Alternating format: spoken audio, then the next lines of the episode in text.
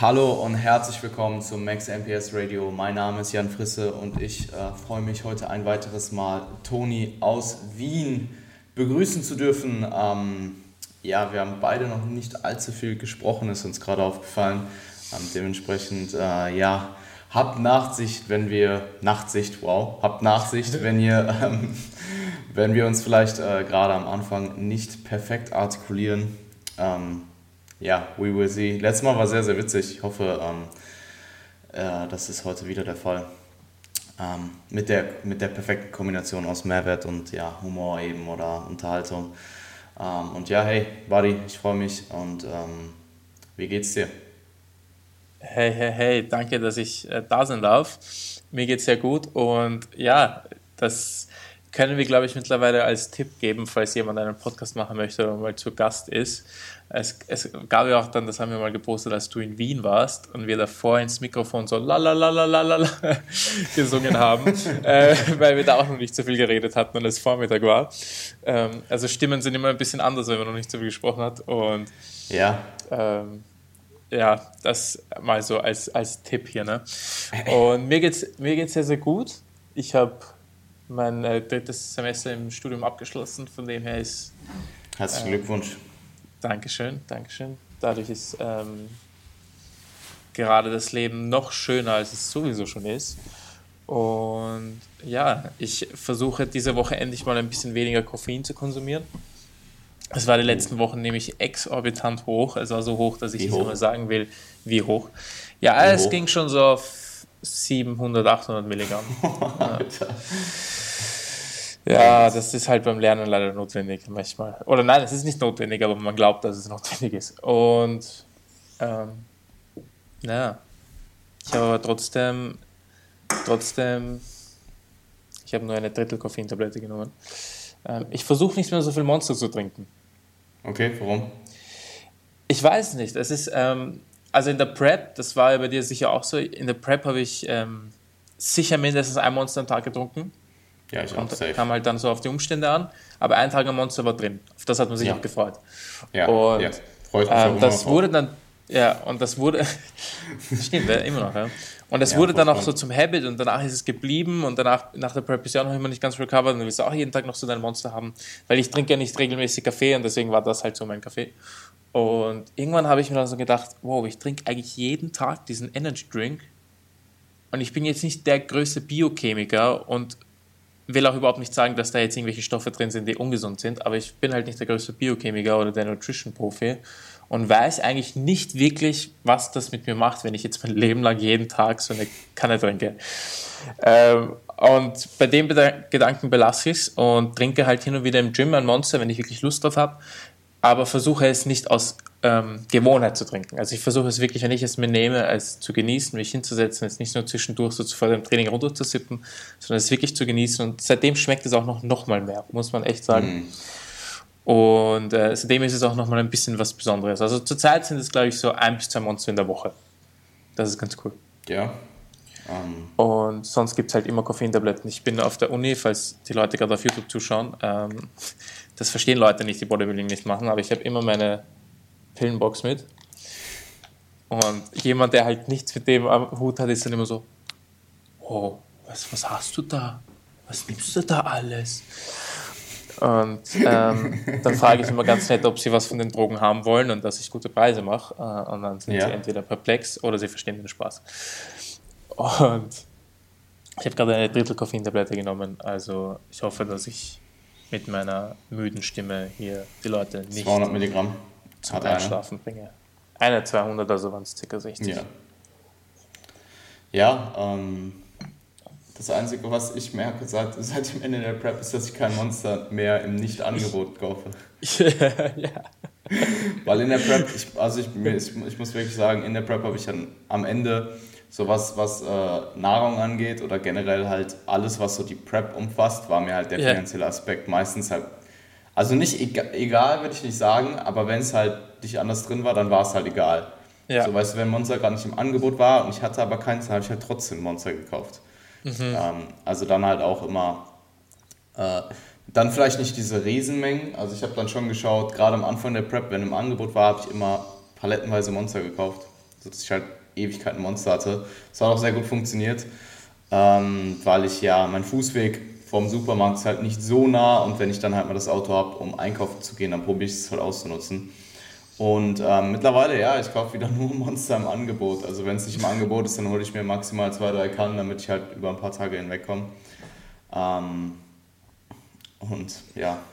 Voll, kenne ich, ja, stimmt. Das voll, ist bei mir voll. jetzt auch auf jeden Fall so. Also wenn ich ich trinke es ja meistens nur im Gym, aber wenn ich es wenn ich so beim, beim im, im Supermarkt kaufe, dann immer nur, wenn es im Angebot ist. Sonst, na, ja, ich, merke halt generell, dass ich weniger bereit bin, Geld für Essen auszugeben. Also auch ja, so, zum Beispiel so meine Standard-Eis aktuell sind so diese gut und günstig Vanillehörnchen. Die schmecken halt das ist jetzt nicht das leckerste Eis der Welt, so, aber es tut halt seinen Job. Ich habe halt mein Eis abends. Es ist jetzt keine übermäßig große Menge so. Es ist cool, Macros sind okay. Und die kosten halt 1,39 sechs Stück. Damit komme ich zwei Tage aus.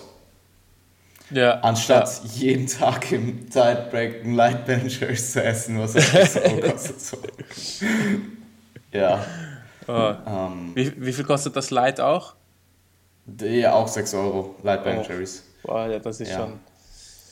Ja, Na, bei mir ist es so, dass es klingt jetzt wieder blöd, aber dadurch, dass ich halt einfach jetzt ein bisschen älter bin und dadurch ein bisschen mehr Geld verdiene und einfach einen anderen Lebensstandard habe, äh, schaue ich im, im, Supermarkt jetzt eigentlich nicht mehr so sehr auf Preise. Äh, also das will ich mir schon nehmen, dass ich mir einfach nehme, was ich, was ich halt haben möchte. Ähm, aber ich, ich weiß noch ganz genau, dass in der Prep war es wirklich so, auch, auch mit den Flügen und allem, also alles, was ja, dann die voll. Prep betrifft, betroffen hat, war einfach, es war dir nicht egal, aber du hast so schnell einen Grund gefunden zu sagen, ja, ja passt schon, ist, ist gut so, ja, ist es wert. Und ähm, jetzt schaut man dann, jetzt, jetzt schaut man dann schon mehr, also auf, auf, also was man auch nicht vergessen darf ist, wenn, wenn man halt, wenn man das nicht so gewohnt ist wie wir oder nicht so Kalorien, Kalorien Zufuhren hat in, in der Offseason wie wir. Also ich gehe niemals unter 100 Euro einkaufen. Ja. Das kommt extrem selten okay, vor. Also ich, wie lange ich halt nicht du dann klein einkaufen. Einkauf? Ähm, sieben bis 14 Tage. Es kommt halt voll okay. drauf an.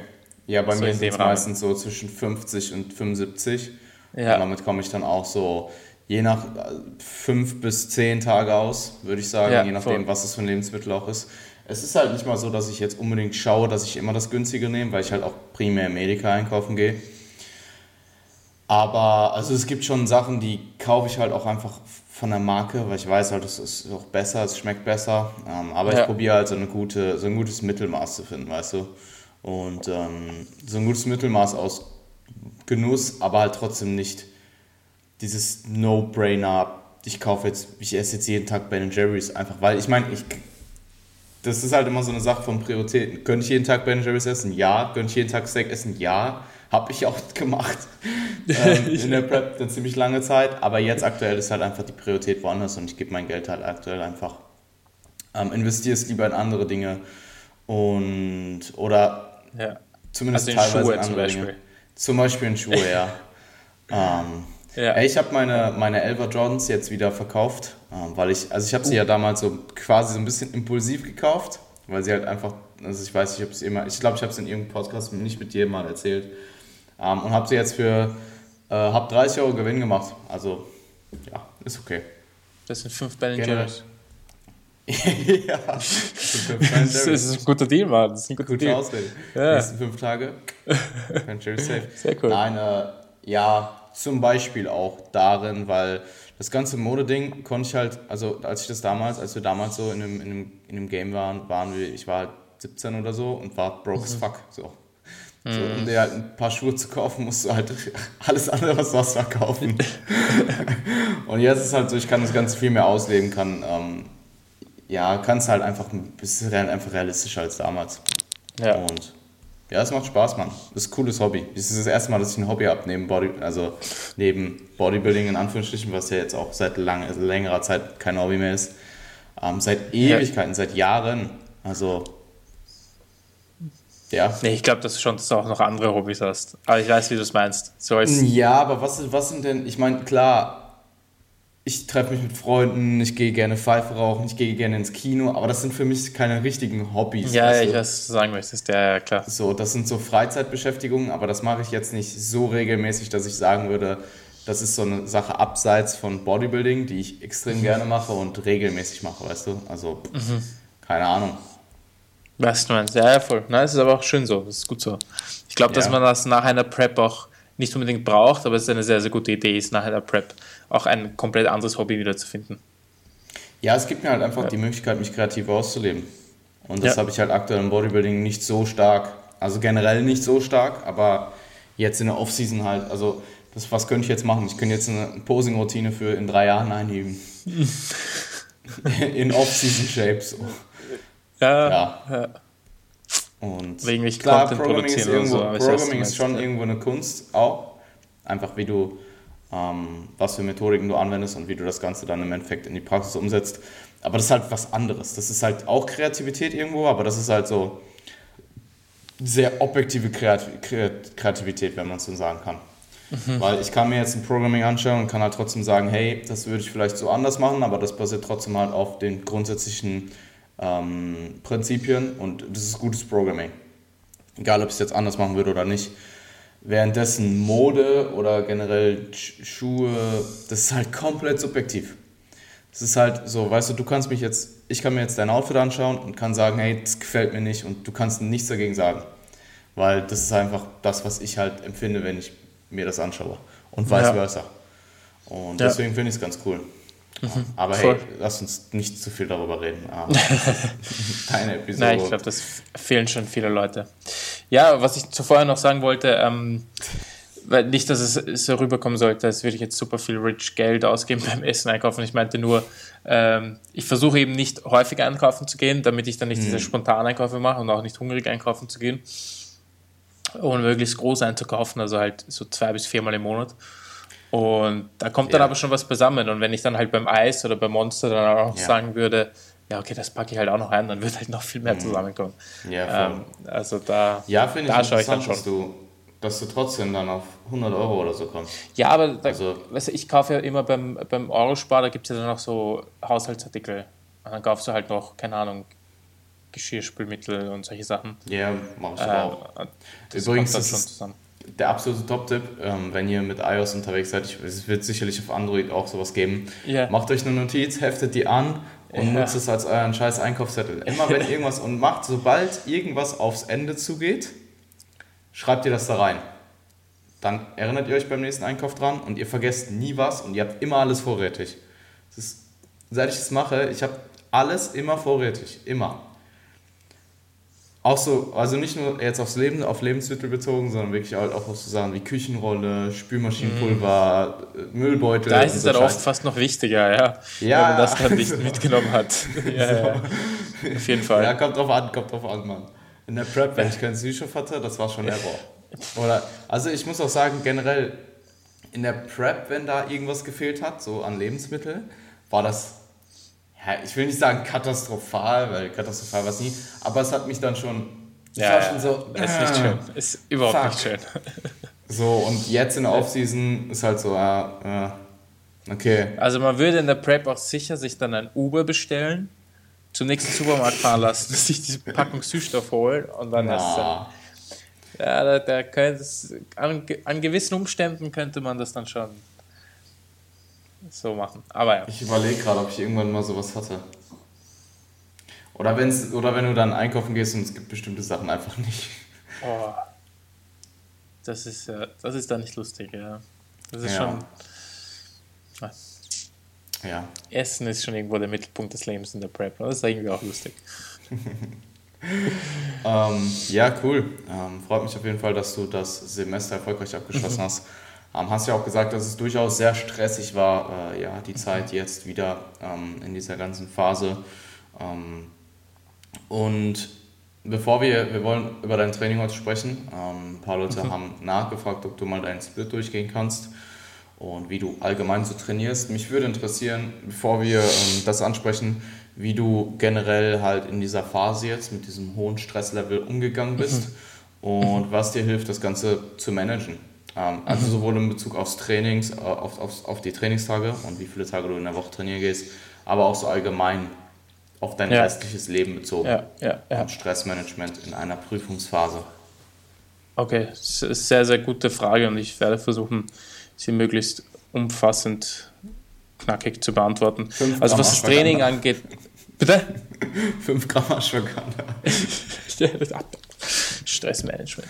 Ähm, also was das Training angeht, hat, was glaube ich auf jeden Fall einer der wichtigsten Faktoren war, war, dass ich trotzdem mein Training immer getrackt habe. Ähm, das habe ich am Anfang nach der Prep im ersten Physio-Jahr, glaube ich, noch nicht jedes Mal gemacht. Da gab es, glaube ich, ich kann mich nicht mehr genau erinnern, aber ich glaube, eine Zeit lang habe ich es dann gar nicht mehr getrackt. Und was dann schnell passiert, man hat es zwar im Hinterkopf, aber es wird halt relativ schnell los und man macht dann oft verschiedene Sachen. Ähm, und ich würde nicht sagen, dass man, wenn man jetzt zum Beispiel Brett Contreras verfolgt, der Typ trainiert niemals irgendwie das Gleiche, aber wenn du ihn dann fragst, dann weiß er schon ganz genau, was er macht. Er verändert halt nur jedes Mal irgendwelche Variablen. Und natürlich versuche ich das bei mir auch ähnlich zu machen und es war aber trotzdem wichtig, dass ich einfach getrackt habe. Und jetzt die letzten drei Wochen zum Beispiel waren dann wieder sehr, sehr konträr zu den Wochen davor, wie ich im letzten Podcast erzählt hatte, äh, weil jetzt im Jänner waren acht Prüfungen und irgendwie vier Projektabgaben. Und natürlich ist Coaching im Jänner auch nicht immer das stressfreieste Monat.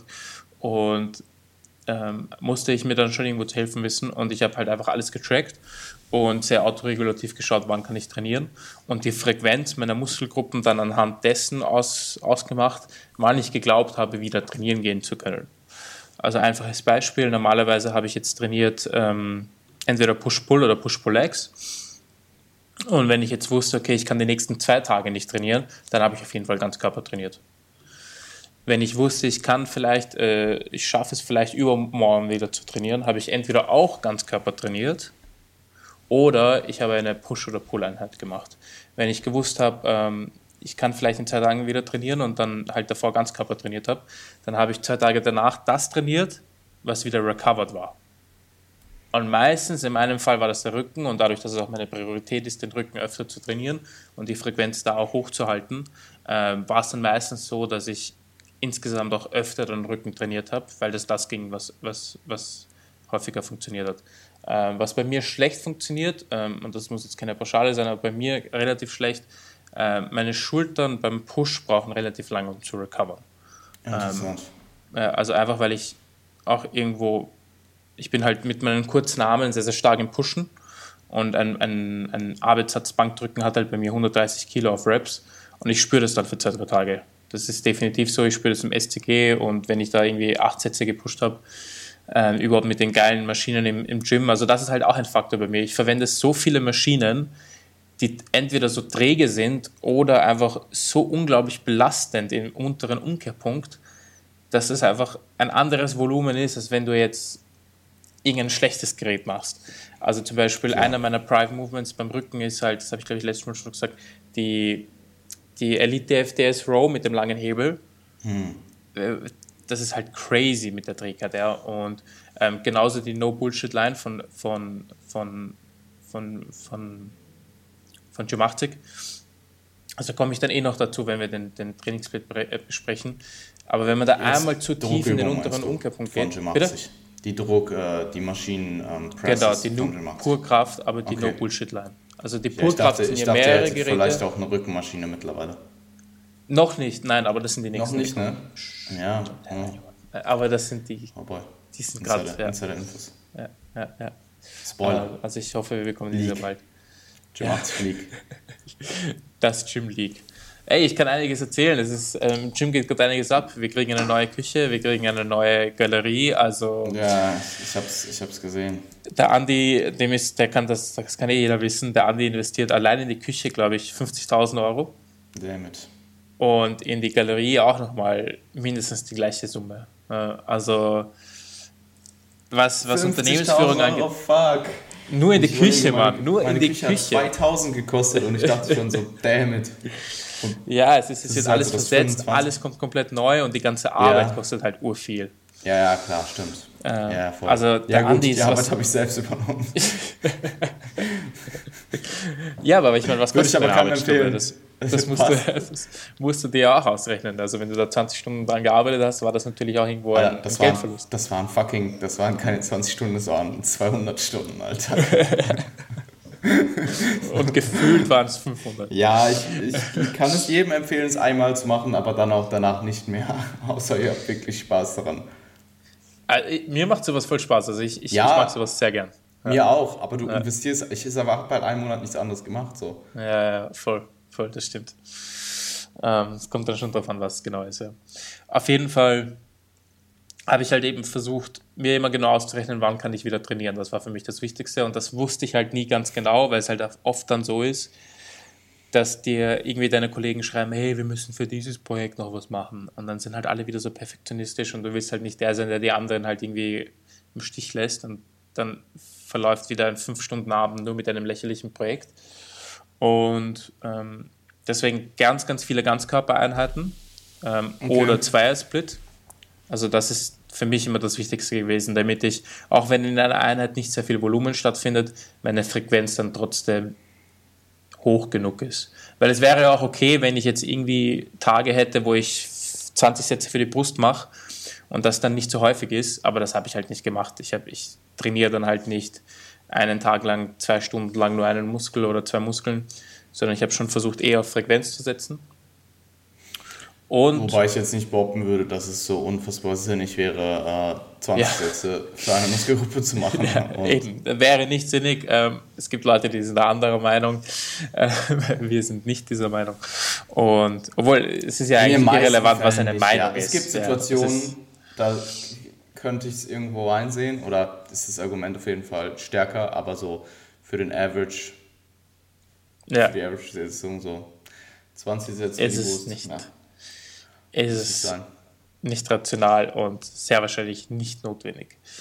Und ähm, ja, also im Schnitt gab es die letzten drei Wochen zwei, zwei Trainings pro Woche. Das war halt das, was ich geschafft habe, war aber auch okay. Ähm, und natürlich wieder mit Myo-Reps bzw. Rest-Pause-Sets, ganz viele Kombi-Sets. Also wenn ich trainieren war, dann eh immer meistens spät am Abend, weil ich halt einfach auch vom Chronotyp einfach ein Abendmensch bin und da gut trainiere und ähm, ich erstmal Arbeit und Le Lernen beiseite haben will und dann trainieren gehe. Und mhm. da ist das Gym dann meistens eh leer und dann kannst du halt super Kombisets machen. Also wenn, wenn sich das anbietet für Leute und ihr seid zu Zeiten im Gym, wo ihr wirklich niemanden damit stört, dass ihr zwei Geräte besetzt, dann ist das eine extrem effiziente Sache. Ähm, also bitte jetzt nicht irgendwie vier Geräte besetzen und fünf Kurzhantelpaare dazu packen und sagen, nein, das benutze ich. Ähm, die Leute gibt es leider auch. Aber so hat sich das schon sehr, sehr gut angeboten. Und also du hast sehr ja. flexibel trainiert, was die einzelnen Trainingstage anging, aber du hattest schon so deine, deine Rap-Schemes und ja, genau, genau. Also es, ja, es war schon so, dass es einfach flexibel war von dem, was ich genau jetzt, wie viel ich heute mache, aber es war schon so, dass wenn ich sage, okay, ich mache jetzt Rücken, weil das bietet sich jetzt an, dann habe ich halt einfach meine Übungen gemacht und habe da nicht irgendwie was Neues gemacht. Dann habe ich halt meine Elite FTS in 6 bis 10er Rep Range gemacht, geschaut, welches, welche, welches, welche Reps in Reserve machen gerade Sinn. Und ähm, wenn es jetzt zum Beispiel Einheiten, ja, wenn es jetzt zum Beispiel Einheiten, das, das, stimmt schon, ja, muss ich, muss ich aber anhand des Kontexts auch erklären, weil ich es jetzt nicht einfach so ja. empfehlen möchte. Ähm, es war schon so oft, dass ich zu Muskelversagen triggert habe oder sehr, Klar. sehr knapp dran. Klar, äh, weil zwei Einheiten pro Woche macht ja, das halt Sinn und ich habe ja. halt auch gemerkt, ich recover das halt auch voll. Ähm, und das war für mich aber auch wieder so ein äh, interessantes Ansprich. Das war für mich auch wieder so ein Effekt. Ähm, ich habe halt zum Beispiel für Push nicht viel gemacht, aber wenn ich gepusht habe, habe ich viel sehr hart trainiert und mit geilen Geräten trainiert und nah zum Versagen und habe trotzdem Progress gemacht. Und das mhm. hat mir dann halt auch wieder gezeigt, okay, die, die Minimum Effective Dose ist anhand des Stresses, den ich neben dem Training habe, dann vielleicht auch ähm, weiter unten. Ja? Also weiter unten. weiter unten, als ich so eigentlich denken würde. Ja, also ich, ich, ich für Push interessiert es mich mit Abstand am wenigsten. Ähm, aber genauso für meine Quads. Also ich mache so wenig für meine Quads. Und wenn ich aber da ein paar Sätze zum Versagen mache, dann bleiben die halt, wie die sind. Und was ich damit sagen will, ist, ähm, es ist dann schon irgendwo ein Unterschied, ob man einen Satz wirklich zum Versagen macht oder nicht. Und wie, wie viel dieser Satz dann wert ist. Also das muss man schon so sagen. Ähm, und muss man natürlich auch einberechnen, wenn man sein Programming macht. Ähm, ja. Wobei ich dir widersprechen muss, dass deine Minimal Effective Dose niedriger ist, wenn du mehr Stress schlecht hast. Schlecht ausgedrückt, ja, nein, die müsste dann höher sein, natürlich, weil die Recovery schlechter ist. Also wenn, wenn, wenn ich mehr Stress habe, müsste die Effective Dose natürlich höher sein. Ähm, ich meinte jetzt in Anbetracht der Tatsache, was ich erwartet hätte und verstehe. was ich normalerweise in dem, in dem Kontext jetzt, weil du mehr Stress hattest, dass sie dann niedriger ist, weil du es jetzt halt wirklich mal erfahren hast, weil du einfach nicht mehr machen konntest. Genau. Eben aufgrund genau. des hohen Stresses. Genau. Verstehe, okay. Genau, ja. ja. Dann, äh, ja. Cool. Muss man korrigieren, auf jeden Fall. Ähm, ich denke, ja. du machst einen guten Job, Mann. Also das, das klingt halt für mich als jemand, der sehr sehr genau alles trackt und sehr genau alles im Vorhinein plant und zwar auch seine reaktiven Anpassungen trifft, aber halt im Endeffekt alles sehr nailt und dann halt einfach so ausführt. Klingt das erstmal alles sehr abenteuerlich, aber wenn man dann, wenn ich dann halt, wenn ich dich drüber reden höre und wie du das Ganze angehst und was so deine Rationalen sind, wie du dann nachdenkst, was machst du jetzt in der Session und wie passt du die Trainingsvariablen an, dann klingt das alles extrem sinnig und ähm, mhm. ähm, ja, ähm, Optimalität ist halt immer kontextabhängig mhm. und ich denke, das ist in deinem Fall jetzt einfach das Beste, was du machen kannst. Voll. Ähm, so zu trainieren. Nee, danke dir, ja. Danke. Ja. Ich, ich glaube halt einfach echt, es ist, äh, die Pürzels beginnen ja ihr Trainingsplanung Buch, die dritte Auflage, äh, beginnen ja mit dem Satz, äh, Training ist schön, aber ohne Trainingsplan, also die Message ist halt, Training ist schön, aber ohne Trainingsplan kannst du bist du so weit entfernt von Effektivität, das glaubst du gar nicht. Ja. Und ähm, es ist halt wirklich so. Also ich, ich, klar, wenn ich dann halt irgendwie abenteuerlich versuche, heute noch ein Training reinzubekommen, will ich halt dann nicht, weil ich hätte halt keinen Spaß daran, langfristig zumindest nicht, wenn ich nicht genau wüsste, dass das und das jetzt irgendwo Sinn macht. Also ich könnte dann nicht irgendwie eine neue Übung machen, weil klar, ich, ich, ich sage nicht damit, dass das nicht irgendwo auch ein Progress zielen kann. Das, das sage ich nicht damit mir würde es einfach nur psychisch noch mehr Stress machen, nicht zu wissen, wo ich gerade bin damit. Und wenn ich mhm. trotzdem getrackt habe und gesehen habe, okay, letztes Mal hatte ich 45 Kilo mal 10, dann habe mhm. ich halt irgendwo einen Rahmen und versuche das zu schlagen. Genau, genau. Also du hast einen flexiblen Trainingsplan, aber hast trotzdem Variablen, die immer starr genau. sind, wie zum, genau. oder größtenteils starr sind, wie zum Beispiel Übungsauswahl. Genau. Und das ja. ist dann auch, denke ich, in so einem Setting essentiell. Ja, voll. Ja. Denke ich auch. Ähm, ja, im Endeffekt, das, was du. Ähm, du kannst nur, ich weiß gerade nicht, wie der Satz genau geht, ähm, aber es ist irgendwie sowas wie: Du kannst nur das messen, was du kontrollierst. Mhm, stimmt. Oder du kannst nur das kontrollieren, was du misst. So macht es mehr Sinn. Ähm, und wenn du es nicht misst, in dem Fall halt trackst oder halt in einem Training irgendwie dein Training dokumentierst, hast du dein Training halt auch einfach nicht unter Kontrolle oder nicht Voll. so sehr, wie du es vielleicht wünschst. Und ich denke, intuitives Training kann funktionieren für jemand, der extrem viel Erfahrung hat mhm. und ne, halt auch sehr lange oder eine längere Zeit mit Trainingsplan trainiert hat. Also ich könnte jetzt auch vermutlich relativ gut intuitiv trainieren, vielleicht nach anfänglichen Struggles, aber mhm. wenn ich jetzt müsste, könnte ich es wahrscheinlich auch. Mhm. Ähm, wahrscheinlich auch relativ effektiv. Aber jetzt, wenn du jetzt jemanden, der ein halbes Jahr trainiert oder ein Jahr trainiert, ähm, sagst, hey, trainier mal intuitiv, der macht halt, also so der Average Joe macht halt dann einfach Bullshit so. Ja, ja, ja, definitiv. Es ist, ist natürlich dann auch wieder zielabhängig, aber wir reden hier halt von möglichst maximaler Hypertrophie oder von Bodybuilding ja, und dann ist es halt auch oft einfach Zeitverschwendung, wenn man halt irgendwie ohne ohne, ohne Plan. Und das sehe ich halt so oft auch im Dust Gym, weil natürlich da halt viele Dudes trainieren, die relativ regulär starten, aber dann immer mehr Interesse entwickeln. Und die, die bewegen sich halt nicht wirklich weiter, weil sie einfach dem nicht genug Respekt zollen und halt glauben, die ganze Zeit nur hart zu trainieren ist alles. Nein, das ist halt. Ähm, eine Sache, die ich auch in meinem Coaching mache, weil ich ja hin und wieder auch Leute habe, die noch viel busier sind als ich. Ähm, also mein Workload ist eh nichts da kann man es dann so machen, das ist, glaube ich, habe ich irgendwo so dann für mich entwickelt, das war am Anfang ein bisschen kompliziert, aber man kann einfach einen Sheet erstellen, wo man alle Übungen auflistet, die man hat. Das macht vor allem Sinn, wenn man dann auch in verschiedenen Gyms trainiert. Und anhand der, der Bewegungsmuster, also zum Beispiel so wie wir es uns auch in unseren Sheets haben mit Push oder Pull horizontal oder was, wie man das halt aufgliedern möchte, einfach Farben erstellt, die Übungen in Farben mhm. eingliedert und jede Farbe dann eine Frequenz hat. und du dann zum Beispiel okay. weißt, okay, egal wo und wie oft du jetzt trainieren warst, du willst in der Woche zweimal dein Bankdrücken erledigen. Und so hat man dann halt einen Überblick, dass man sagt, okay, wenn ich jetzt zum Beispiel diese Woche von meinen vier Trainingseinheiten nur einmal war, habe ich zum Beispiel zumindest von jeder Hauptübung eine Übung erledigt und hatte dann eine Ganzkörpereinheit und habe das halt so gemacht. Und wenn ich öfter trainieren war, dann gibt es halt zum Beispiel gelbe Übungen, die nicht so wichtig sind, wie irgendwelche Bizeps Curls. Und die habe ich dann da halt an dem Tag auch noch gemacht. Was sind dann die dritt unwichtigsten Übungen? Oder gab es nur gelb gesagt, und grün? Habe ich gerade gesagt, dass Bizeps Curls unwichtig sind? Ja. Nein, das nehme ich zurück. Das nehme ich zurück. Es tut mir leid. Bizeps Curls sind rot und äh, bei jedem Training zu absolvieren. Ähm Nein, halt einfach dann häufige Isolationsübungen und so. Okay. Ja, weil Curls sind halt schon, also du hattest, du hattest rot, dann hattest du gelb und dann hattest du noch eine dritte Farbe oder nur die beiden? Nein, ich hatte mehrere. Also was ich das letzte Mal so gemacht habe. Also rot war jede Übung, die, die mindestens einmal gemacht werden müsste äh, oder zweimal. Rot, dann grün für nicht so oft und gelb für optional. Okay, verstehe. Ja.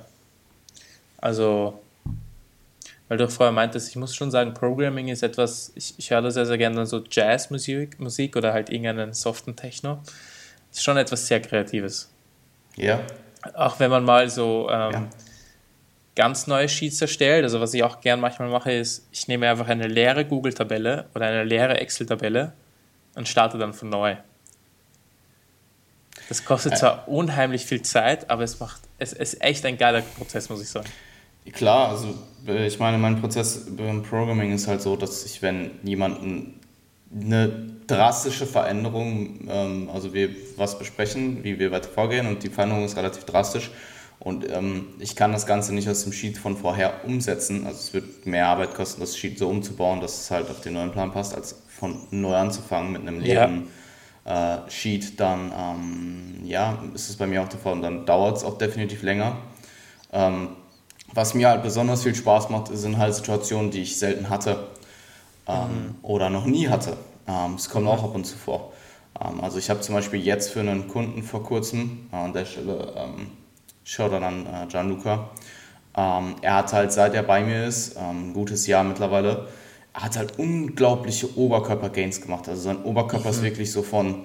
Stimmt, voll, von, ich gesehen. Von, äh, ich sag, ich will nicht sagen Anfänger, aber halt so von einem mhm.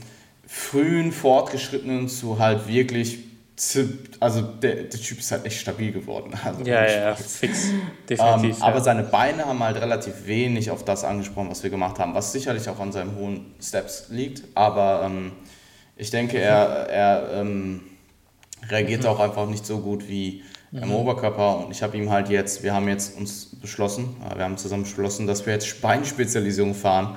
Mhm. Und ähm, ich habe halt dieses Programming gemacht und das war das erste Mal, dass ich nicht das erste Mal, mhm. ähm, aber sicherlich maximal dreimal habe ich das gemacht. Und es war einfach, ich muss halt sehr viel nachdenken und muss überlegen, hey, wie, wie gerade mhm. bei sowas, weil Beinspezialisierung ist halt schon ziemlich invasiv. Da musst du dann halt mhm. halt dreimal überlegen, kannst du das jetzt so umsetzen oder nicht. Voll. Also ich habe ihm dann am Ende auch gesagt, er hat mir halt wirklich gesagt, mach was du willst, mach, dass die wachsen, so mir ist egal, ob ich dabei drauf gehe mhm. oder nicht. Und ich so, okay, let's Und am Ende dachte ich mir wirklich so, okay, das würde ich selbst nicht machen wollen. Aber ich weiß, er wird es machen, so, er, er macht es halt. Und er wird davon ja. profitieren. Und ähm, das ist halt auch wieder das Ding. So, es ist halt sehr, also generell Programming, ich meine, das brauche ich den äh, Zuhörern ja eigentlich nicht erzählen, weil das ist eh klar, ja. aber Programming ist halt höchst individuell. Und ja. ähm, jemand, also den Trainingsplan so würde ich halt 0,1% meiner Klienten so empfehlen, wenn überhaupt. Ja, voll. Wenn ich jetzt irgendeine Zahl nennen würde. Und ähm, wenn du das jetzt irgendwie dem Average Joe gibst, so, der kratzt halt ab, der, der macht, also es macht ja auch gar keinen Sinn. Ähm, außer du hast halt wirklich schwache Beine. Also wenn ich das jetzt trainieren würde, dann wäre ich in einem halben Jahr, äh, sagen wir mal, ich würde das jetzt ein Jahr machen, dann wäre ich danach mental gebrochen und wäre der unbalancierteste, meine, meine Bodybuilding-Symmetrie wäre halt komplett für den Arsch. So. Auch sehr witzig eigentlich. Ja. Ja. ja, ja, und das, das passiert wahrscheinlich auch häufig, wenn Leute dann einfach die falschen Prioritäten setzen und immer nur einen Muskel sehen und dann den vollballern. Ja, dann nach sieben Jahren Training auf einmal so die Uhr Chest haben, aber eigentlich nichts anderes. Ja, ich finde das, find das ganz witzig, weil bei uns im Fitness gibt es halt echt Leute, die sind echt ziemlich gut dabei. Ähm, yeah. Also man, man, die trainieren dann vielleicht jetzt nicht ultra gut, aber halt auch nicht komplett schlecht und sind halt genetisch halt auch überdurchschnittlich gut dabei.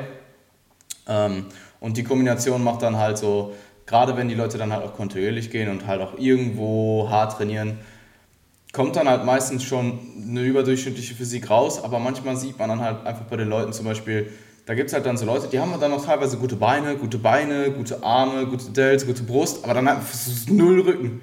So wirklich, der ja. dreht sich um und ist halt dann einfach von hinten so ganz flach und so von vorne sieht ja. halt voll massiv aus und dann dreht er sich um und ich denke mir halt so, what the fuck, Mann? Also, was hast du gemacht? Oder ich habe auch, ich habe auch Leute, also ich meine, jetzt zum Neujahr hin war es wirklich kurz extrem, also ich meine, die, die Neujahrsleute sind jetzt mittlerweile bei uns auch wieder weg. Also die haben halt so, das war wirklich richtig, richtig relevant dieses Jahr. Das ist mir zum ersten Mal wirklich okay. krass aufgefallen, dass wirklich viele Leute. Echt? Ja, weil letztes Jahr um Neujahr rum war ich halt immer extrem spät trainieren. Mm. Und da ist es mir halt einfach nicht so aufgefallen. Aber jetzt, der Anfang Neujahr, das war schon echt krass voll. Mhm. Und so nach einer Woche ist es aber wieder abgeflacht. So nach Woche zwei mhm. habe ich das Gefühl, alle sind wieder weg.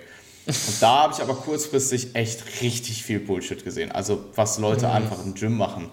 So, mhm. wo ich mir halt wirklich dachte, oh, bruh. so, so, wirklich so Meme, Meme.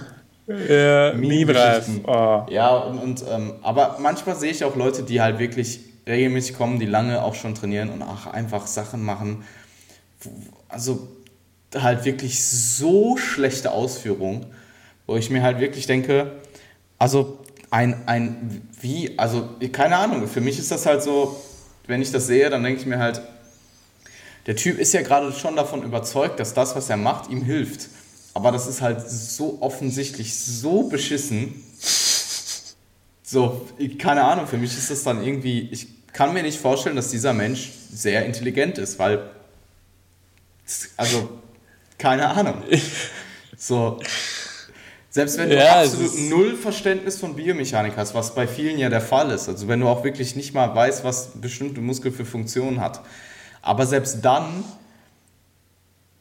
äh, also. Ja, es ist schwierig für uns, das dann so nachzuvollziehen, ja, wenn, wenn, ja, ich weiß, was du meinst, aber wenn du dir dann denkst, wenn du halt wirklich auch überhaupt keine Ahnung hast, wie eine Bewegung in einem Muskel ausschauen kann, für welchen Muskel und was schwer ist und was leicht anhand einer Kraftkurve, wenn du diese Dinge halt wirklich überhaupt nicht weißt. Naja, so, du, also zum einen, so für mich sind das drei, vier Sachen, die halt, selbst wenn du keine Ahnung hast, müsste dir das auffallen. Zum einen, es tut weh, aber nicht gut weh, sondern halt schlecht weh. Also kannst du mich erzählen, dass das nicht weh tut, was du da machst. Zum anderen, du spürst den Muskel halt nicht. Also, so, du spürst den Muskel halt null.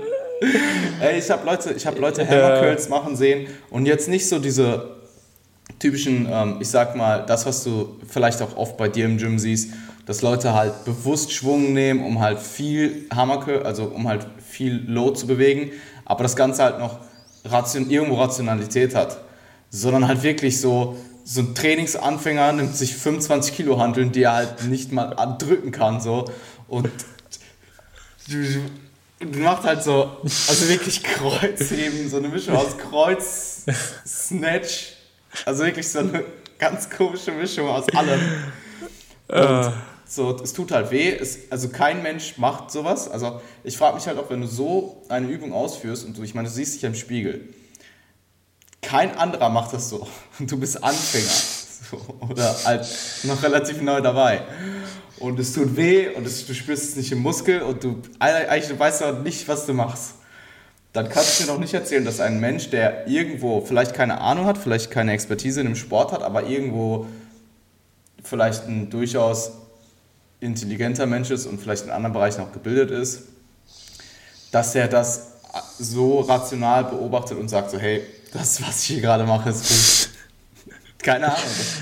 Das zeigt von mir einfach. Ja, aber genau da, da, da sehen wir, dass es ja eigentlich so absurd ist, dass einfach auch teilweise so komische Sachen gemacht werden, was auch einfach Nutrition oder Training generell angeht, weil einfach, wenn man eigentlich schon glaubt, es fühlt sich so falsch an, wenn dir irgendwer vielleicht auch eintrichtert, dass das das Richtige ist, dann glaubst du es halt. egal wie intelligent du schon bist. Ich meine, ich, also ich, ähm, ich, mein, ich probiere das wirklich auch äh, anzusprechen, aber ich habe ab und zu Selbstzweifel. Ähm, also ja. ich habe es eher auch in der Prep angesprochen, aber Selbstzweifel sind irgendwo normal und ich denke, dass jeder, der sagt, dass er nie Selbstzweifel hat und immer 100% an sich glaubt und äh, nicht an sich glaubt, aber der nie zweifelt, dass es oftmals halt auch einfach eine Lüge ist und man halt einfach so mhm. gewisse Schwächen vielleicht nicht eingestehen will. Aber Selbstzweifel irgendwo sind normal und es gibt Momente, da zweifle ich mein Programming an, es gibt Momente, da zweifle ich mein, mein Business an, es gibt Momente, da zweifle ich mich als Mensch an. Aber ähm,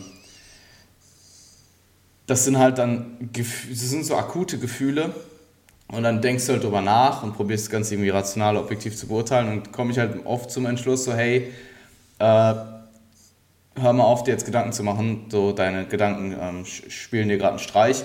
Oder mhm. natürlich gibt es auch manchmal Momente, wo ich mir dann denke, hey, vielleicht war die, die oder die Sache nicht richtig oder eine falsche Entscheidung und äh, wie kann ich es jetzt in Zukunft verbessern? Wie kann ich ähm, sowas in Zukunft vermeiden?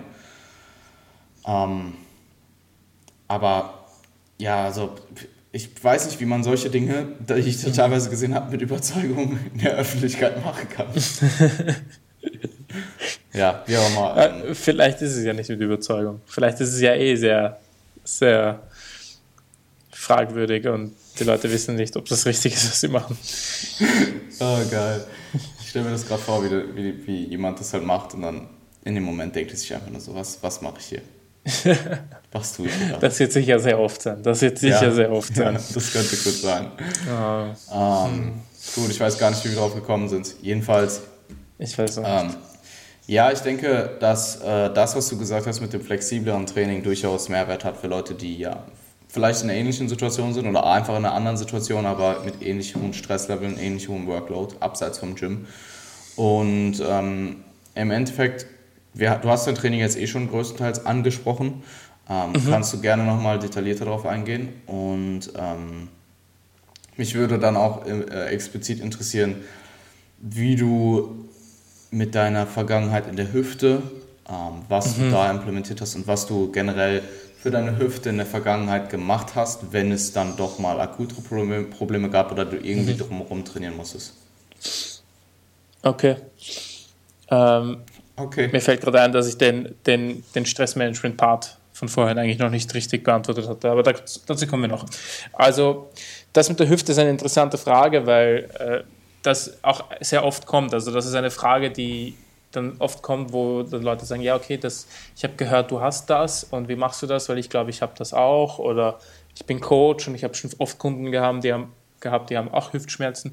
Also ich würde mal behaupten, dass das Hüftimpingement, das ich habe, eine der häufigsten Begleitverletzungen ist, die du so im Kraftsport sehen wirst. Ähm, weil es einfach keine Verletzung ist, die akut passiert, sondern sich langsam aufbaut und auch in dem Sinne nicht unbedingt eine Verletzung ist, sondern einfach oft entweder funktionell betrachtet eine muskuläre Disbalance oder strukturell betrachtet einfach ein Knochen, der ein bisschen zu groß ist, sagen wir so. Mhm. Und es ist halt relativ schwer, das kurz zu beantworten, aber was, was ich jedem mitgeben kann, ist, sich die simplen von, von Stuart McGill gibt es auf YouTube auch ein schönes Video, wie man sich anschaut, wie man bei einer Kniebeuge steht. Und wenn man das für sich selbst mal herausgefunden hat, ist es ein extremer Gamechanger. Also das ist auch etwas, was ich schon länger in jedem PT am Anfang mache. Ich schaue mir immer zwei Gelenke vor allem an, und das ist Schulter und Hüfte, und schaue mir einfach an, wie die Bewegung ist und auch was die natürliche Bewegung dieses individuellen Gelenks dann ist. Für die Hüfte ist es ganz simpel. Es gibt einen Antretationswinkel, das ist der sollte im Regelfall 18 Grad betragen, also irgendwo zwischen 15 und 20. Und der besagt einfach, wie viel Innen- oder Außenrotationskapazität dann das Individuum dann einfach hat. Weil wenn der klein ist, wirst du sehr viel Außenrotation haben und wenn der Winkel groß ist, dann wirst du eher in Innenrotation gehen. Ähm, und das überträgt sich dann halt auch auf solche Sachen, ob man dann eher zu einem Knievalgus geht oder eher nicht.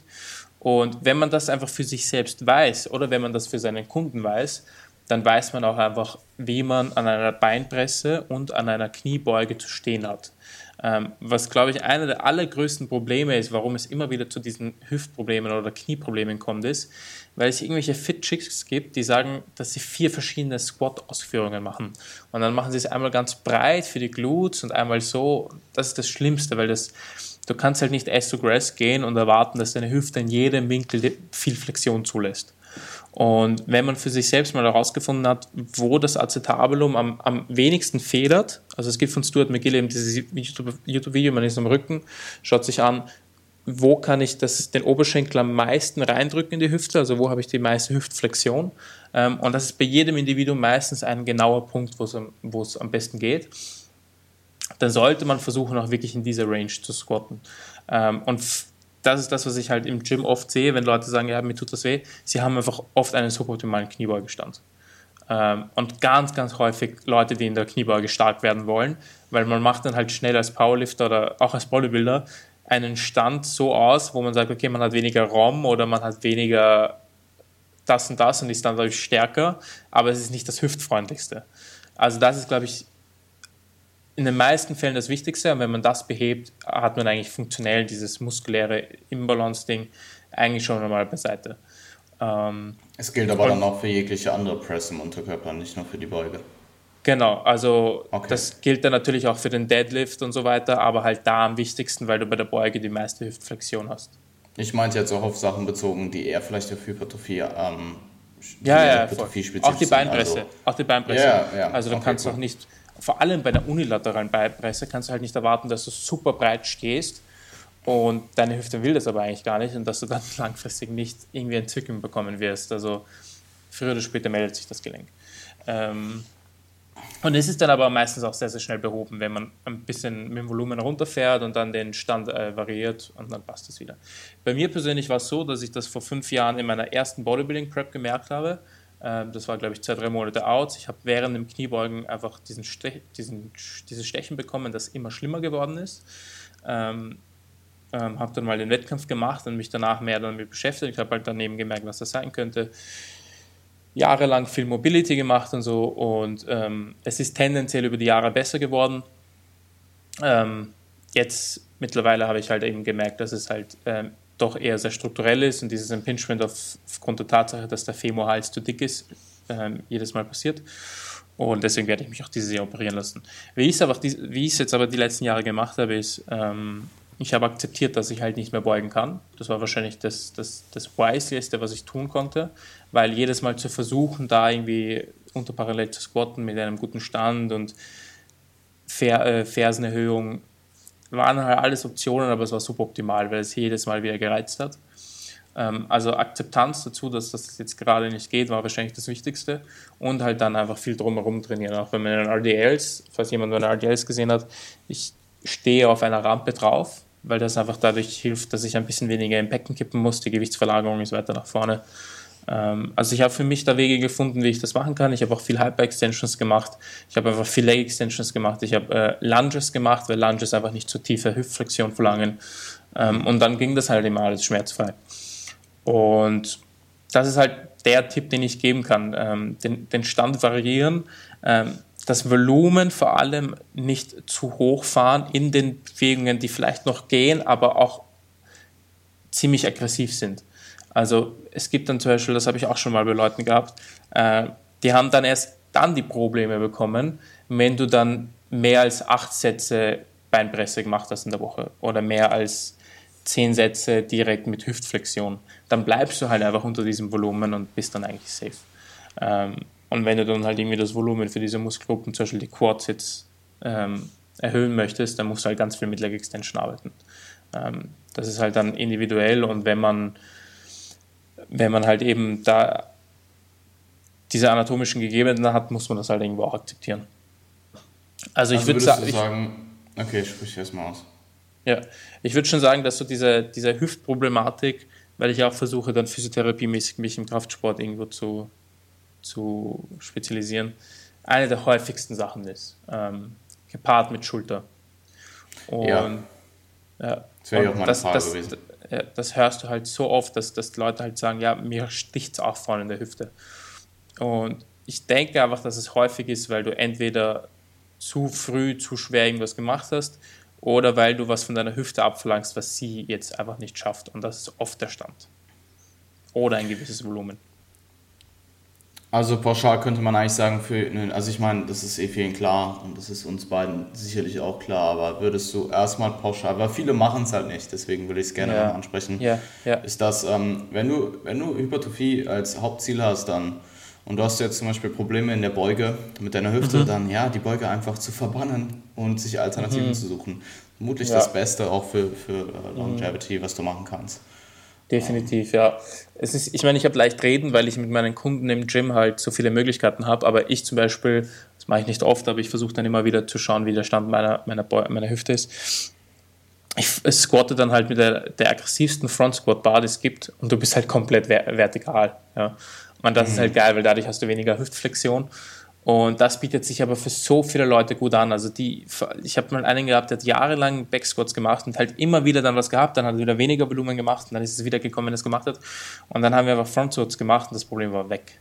Es ich glaube, es war doch bei Helms auch so, dass er ein Impingement hatte und dann genau. eigentlich nur gefrontsquattet hat die ganze Zeit. Genau, oder? genau, genau. Ja, ne? Der hat genau ja. das gleiche wie ich, der, auch die ja. gleiche Operation. Ähm, mhm. Bei ihm war es nur noch ein bisschen schlimmer, glaube ich. Bei ihm war das Labrum auch eingerissen. Ähm, und für den hat das gut funktioniert dann mit den Front Squats, ja, und der ist jetzt danach auch äh, wieder gut dabei. Ähm, also es ist halt, das ist halt immer dieses große Problem. Und wenn du dir zum Beispiel, und ich glaube, das ist bei dir sicher ähnlich, wenn du dir das Programming meiner Kunden anschaust, es gibt niemanden, der irgendwie einen sehr ähnlichen Trainingsplan hat. Das ist immer individuell. Und ich, ich habe echt, ich habe schon oft Backsquats drinnen. Ähm, es gibt so viele Leute, die nicht für Backsquats gemacht sind. Ist einfach so. Mhm. Zumindest nicht schwer und nicht oft. Und nicht tief.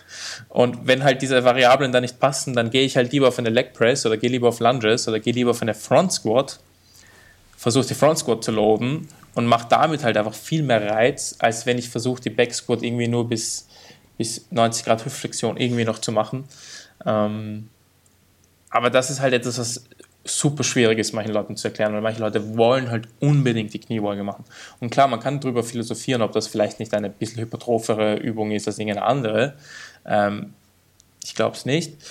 Und das ist halt dann eh jedem überlassen oder dem Coach überlassen, weil ich kann nur die Empfehlung aussprechen. Nichts, also eine Beuge hat keinen Vorteil, den du nicht mit genau. ähm, der Manipulation anderer Trainingsvariablen in einer anderen Übung ausgleichen könntest. Genau.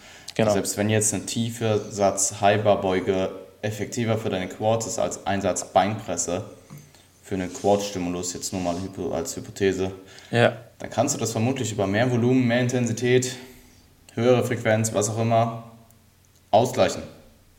Ja. Ja, also, genau. ja. Definitiv. Schön auf den Punkt gebracht. Voll.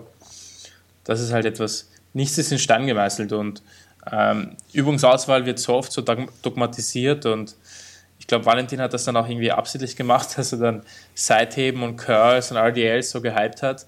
Äh, weil wenn du dir sein Programming anschaust, ist es halt nicht so, dass jeder immer die ganze Zeit nur diese Übungen macht. Ähm, und es wird halt immer Klar. alles dogmatisiert und es ist ja ich, ich hoffe, ich habe mich ähm, ausführlich dazu ähm, geäußert. Ja, wenn, wenn ich, ich, ich bin sehr gerne bereit, dadurch, dass Hüfte wirklich auch im Studium so mein Thema ist. Ich hatte gerade Orthopädieprüfung und habe Hüfte gezogen. Also es ist einfach irgendwie mein Ding. Und ähm, falls da irgendwer Probleme hat oder irgendwelche Fragen hat, sehr, sehr gerne jederzeit auf Instagram. Ähm, ich kann auch nur daraus lernen. Und ähm, ja. Geil. Kommen wir zu meinem Training. Das war auch deine andere Frage, oder? Genau, genau. Genau. Ähm, ja, es ist jetzt gerade eine sehr, sehr ähm, interessante Phase für mich. Ich, ich freue mich gerade extrem auf die nächsten Wochen, weil ich jetzt mal Ferien habe und dann Praktikum. Jan wird müde und muss sich hinsetzen. Boah, ich muss mich. Das ist das erste Mal seit Ewigkeiten, dass ich das mache, aber ich. Voll okay. weiß auch nicht, Mann. Ich bin zu fucked. ist okay. Zu fucked vom Training. Warst du heute schon? Nein, aber vor zwei okay, Tagen war meine letzte Einheit und gestern ja, habe ich es schon ziemlich hart gemerkt, aber heute merke ich es auch noch ziemlich hart. Dann machst du auf jeden Fall was richtig. Ähm, oh, wie angenehm ist es gerade zu sitzen, Alter. ähm, wo war ich? Genau, ich freue mich sehr auf die nächsten Wochen, weil ich habe mal jetzt zwei Wochen Ferien und danach genau. ähm, habe ich ein Praktikum und im Praktikum ist vier Wochen eher nur Arbeiten angesagt und weniger Lernen. Das heißt, ich kann relativ viel trainieren und ich kann trainieren, wie ich möchte. Ähm, und werde wieder auf Push-Pull-Legs umsteigen. Und ähm, ich habe mir ans Herz, ich habe ich hab mir wirklich vorgenommen, nicht zu schnell wieder zu viel zu machen, dass das mir manchmal ein bisschen schwerfällt. Ähm, und möchte vielleicht für diesen Zyklus jetzt ein paar neue Übungen probieren. Das wären zum Beispiel äh, Loaded Push-Ups. In meinem Fall wären das dann äh, Push-Ups an der oder ja, Push-Ups an der Pitch-Maschine. Ähm, meine Rationale dahinter ist eine relativ geile Kraftkurve und aber auch die Tatsache, dass ich mit dem Serratus nach vorne pushen kann. Das heißt, ähm, ich habe ein bisschen ein Problem mit meiner linken Schulter und mit meinen Schulterblättern. Ich kann da halt einfach wirklich die Schulterblätter machen lassen, was sie wollen. Ähm, das ist ganz cool, weil ich merke schon beim ganzen, wie schon vorher gesagt, wenn du beim Bankdrücken irgendwann stark wirst, Schulter mag das halt nicht unbedingt irgendwann so zwei, dreimal die Woche zu benchen und heavy. Ähm, deswegen versuche ich jetzt einen Push für mich zu finden, den ich auch heavy gestalten kann. Muss ich schauen, wie, wie viel limitierender Faktor der Rumpf ist bei, bei Beloaded Push-Ups. Es könnte wirklich ein Problem werden, wenn du irgendwie, keine Ahnung, zum Beispiel 40 Kilo am Rücken hast, dass der Rumpf das stabilisiert. Ähm, aber ich will eine Bewegung finden, wo ich heavy gehen kann und aber nicht mit den Schulterblättern fixiert bin. Und einfach okay. wirklich von, von, von, von, von der Bewegung meines Humerus, also wie der Ellbogen auch wandert, einfach sehr frei bin und dass der das machen kann, was er möchte. Also ähm, du an der Pitchshark hast du gemacht, willst du sie machen? Ja, will ich, da will ich es machen, ja. Wie, wie setzt du das dann um? Also ich kann mir du, das gerade einfach... Du bist einfach, also du kannst in der Pitchshark solche Stangen einhängen. Ja. Und da kannst du so breit greifen, wie du möchtest. Und stellst dich einfach auf einen Block drauf mit deinen Füßen und bist dann horizontal im Raum. Und dann nimmst du den Gürtel um deinen Rücken herum. Um deinen unteren Rücken an. Genau, und du schaust zum Boden. Okay, ja krass. Ja, so habe ich es mir auch ja. ungefähr vorgestellt. Ich habe halt die Blöcke, also die Blöcke, äh, ich ja. dachte, du machst quasi so eine ähm, Art Incline, äh, Decline Push-Up, weil du halt oben mhm. höher bist als hinten. Also wenn du dich nicht auf Blöcke stellst, also quasi würdest du die Bewegung erstmal einfacher machen. Aber wenn du dich mhm. auf Blöcke stellst, dann bist du ja doch sehr horizontal dann. Genau, genau. Also kannst du natürlich eben auch schauen, ob du es eher Decline, Incline oder so mäßig haben möchtest. Ähm, das wird dann auch wahrscheinlich davon abhängig sein, wie viel Gewicht man eben Incline wäre dann Rumpf. irgendwann sehr abenteuerlich, oder? Ja, Incline wäre sehr abenteuerlich. Ähm, wohl ein leichter Incline-Winkel wäre vielleicht noch okay. Ja, äh, High Incline. aber nicht High Incline. Du könntest Handstand-Push-Ups machen. Ja, ja, Handstand-Push-Ups äh, und dann... Ähm, ja, eigentlich hast du dann nur eine Position, wo du den Gürtel befestigen könntest, ne? wo er nicht abrutscht. Ja, stimmt. Ja. Das wäre sehr unangenehm. ähm. wow. Bezüglich, bezüglich Volumen und so weiter werde ich äh, mal wieder meinen Rücken voll pumpen, damit da endlich mal was passiert. Ich glaube, ein bisschen was passiert schon, aber ich will noch nichts, ich will noch nichts leaken. Und ähm, ja, ich kann ja dann im nächsten Podcast erzählen, was, äh, wie, sich, wie sich das alles entwickelt hat. Ähm, was ich auch für Push jetzt wirklich drinnen haben möchte, und da habe ich meine Schulter in den letzten Wochen darauf vorbereiten müssen, ich habe ziemlich viel Außenrotation gedehnt, Innenrotation gedehnt, ähm, sind die Purkraftlinien von, also die No-Bullshit-Linien, die ich vorher schon angesprochen habe. Weil das sind Geräte, ich weiß nicht, hast du die probiert, als du in Wien warst? Die Presses. Ja, ähm, ja, die liegende war damals noch, glaube ich, mit den kürzeren Griffen und dafür war ich einfach zu schmal. Ähm, oh, okay. okay. Und bei der Incline, also ich fand die Incline nicht schlecht, die Incline habe ich auch ein paar Mal gemacht, aber ich habe wahrscheinlich einfach nicht, ich habe zu wenig Zeit gehabt, mich da wirklich reinzuarbeiten. Mhm. Also ich habe ja. damals auch immer noch eine Hammer Incline präferiert. Mhm. Naja, ich, ich habe sie am Anfang, ich muss ganz ehrlich zugeben, ich habe sie am Anfang gar nicht gefeiert. Am Anfang war es ja, viel zu aggressiv und habe nur Schmerzen bekommen. Jetzt habe ich den Dreh ein bisschen raus, also ähm, vor allem, wenn man dann einfach weniger Trägheit nimmt, also den, den Pin nach hinten setzt und dann eher mehr Wiederholungen macht. Hm. Ja, das habe ich ähm, dann auch immer gemacht. Also macht Sinn, oder? Also wenn es gibt, es gibt diesen Load-Drop-Mechanismus, der eigentlich, ähm, also es war es war ja eigentlich der Load Drop war das Ziel vom Alex und vom Andy. Und dadurch sind sie dann draufgekommen, dass es mit der Trägheit aber auch anders ist. Also das war eigentlich ein unerwünschter Effekt. Aber eigentlich wollten sie ähm, nur diesen Load Drop haben und haben dann gemerkt, okay, es gibt jetzt auch zwei Optionen, die Trägheit zu verändern. Und wenn das Gewicht halt vorne ist, ist das Gewicht träger, das heißt, es bietet sich eher für explosive, schwere Wiederholungen an. Und wenn du es hinten hast, hast du weniger Trägheit, kannst mehr Wiederholungen machen, das Gewicht fliegt besser und machst halt dann ein bisschen weniger Gewicht. Ähm, und wenn ich weniger Träger in den Kauf nehme und mehr Reps, geht es ganz gut. Und wenn ich auch nicht zu weit runtergehe, weil der untere Umkehrpunkt ist einfach so extrem. Und das Geile ist aber, du hast halt keinen Sticking Point. Du hast keinen typischen Sticking Point bei diesem Gerät. Also jeder wird anders, also wenn du zu Versagen trainieren würdest, anders einen Sticking Point haben. Weil wenn du jetzt die Hammer Strength hernimmst, dann wirst du den Sticking Point ziemlich wahrscheinlich, 80% der Leute werden ihn irgendwo hier vorne haben. Weil ja. die Hammer Strength hier vorne extrem schwer wird. Yes. Beim Bankdrücken ist es ja dann auch ähnlich, je nach Extremitätenlänge. Und ähm, bei dem ist es halt sehr anders. Das ist so gut ausgeklügelt, auch mit den konvergenten Drehachsen, dass es eigentlich eine sehr smoothe Bewegung ist. Mhm. Und je nachdem, wo du dann zum Versagen kommst, ist dann halt passiert. Ähm, also die möchte ich jetzt mal versuchen, einen ganzen Zyklus zu trainieren, schmerzfrei. Ich hoffe, das geht. Und ansonsten werde ich nicht zu viel ändern. Push-Pull-Legs trainieren.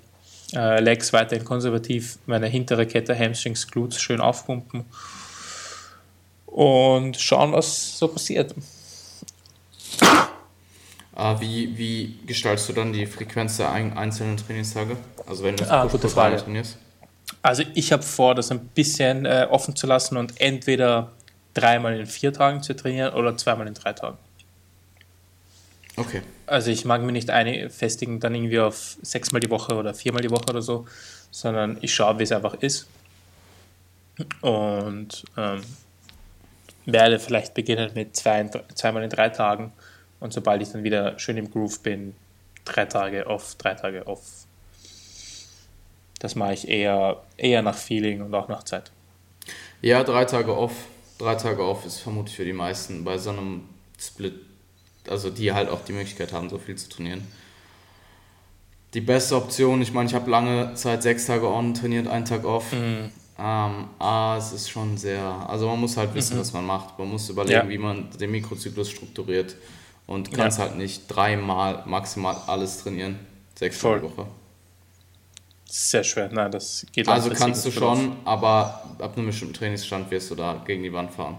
Ja, definitiv. Cool. Ähm, ja, ich weiß nicht, hast du noch irgendwas zu deinem Training jetzt explizit hinzuzufügen? Hm. Ich muss mal wieder nach Wien ja. kommen, Mann. Ja. Wenn wir sprechen, bekomme ich Bock. Oh Mann, wenn du das nächste Mal in Wien bist, dann wird es die Galerie schon geben. Es wird die neue Küche schon geben. Mm. Es wird echt geil, die, die Martina, die Freundin von Alex, ähm, die ist ja eigentlich Köchin. Und die zaubert echt, echt geile Gerichte gerade. Und dann gibt es jeden Tag zu einer bestimmten Uhrzeit kann man diese Gerichte dann bestellen. Und es wird dann natürlich weiterhin Puttenudeln und so geben. Aber es sind dann auch äh, vegane und vegetarische Sachen dabei für alle Leute, die das dann eben auch nachfragen. Und es wird schon geil. Es wird schon echt geil. Das glaube ich. Ähm, ja, Sollen wir es damit abschließen? Ja, ich glaube, das passt. Alles klar. Ähm, ja, hey, ich denke, es waren auf jeden Fall einige Sachen bei, die äh, eher für den einen oder anderen durchaus sehr interessant sein konnten.